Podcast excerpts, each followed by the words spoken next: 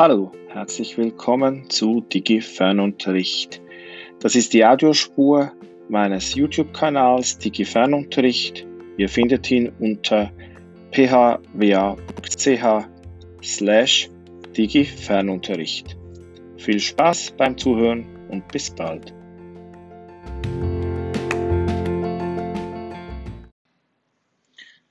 Hallo, ich begrüße euch zu einer weiteren Folge von Digi Fernunterricht. Ich bin Philipp Wampfler. Das hier ist meine Schule, die Kantonsschule Enge.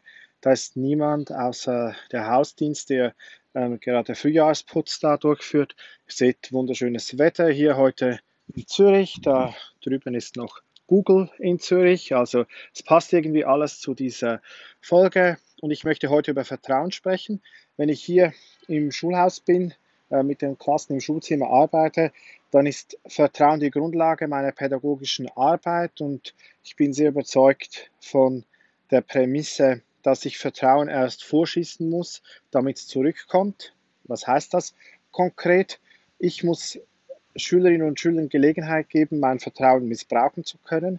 Ähm, sie müssen merken, dass wenn sie Fehler machen, dass ich das toleriere, dass ich Fehler als Lernchance ansehe, dass ich ähm, ihnen Raum gebe, um sich zu entwickeln, um auch eigene Wege zu gehen, abseits von dem, was ich vielleicht erwarte von ihnen.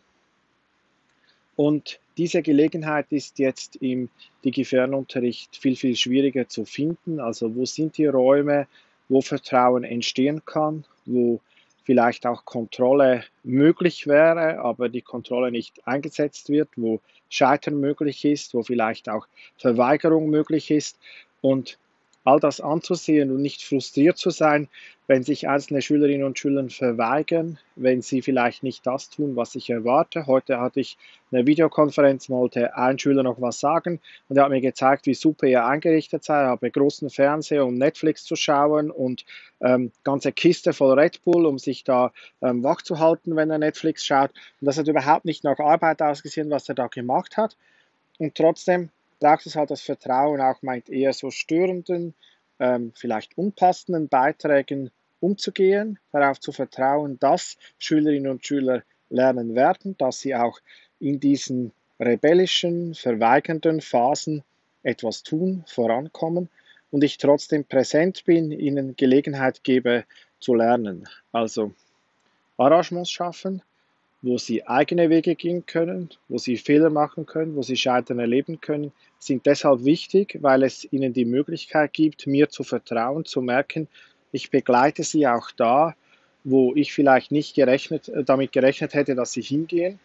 Ähm, ich vertraue ihnen, so dass sie mir vertrauen können, mir das Vertrauen schenken können und das gibt mir die Kraft und die Möglichkeit, auch in weiteren Lernschritten sie motivieren, begeistern, animieren zu können, um weiterzukommen. Und wenn sie das halt gar nicht wollen, gar nicht können, wenn sie mir nicht vertrauen, wenn ich für sie keine Bezugsperson bin, mit der sie vorankommen, dann hätte der Zwang hier auch wenig gebracht und ich denke, wir wären nicht weitergekommen.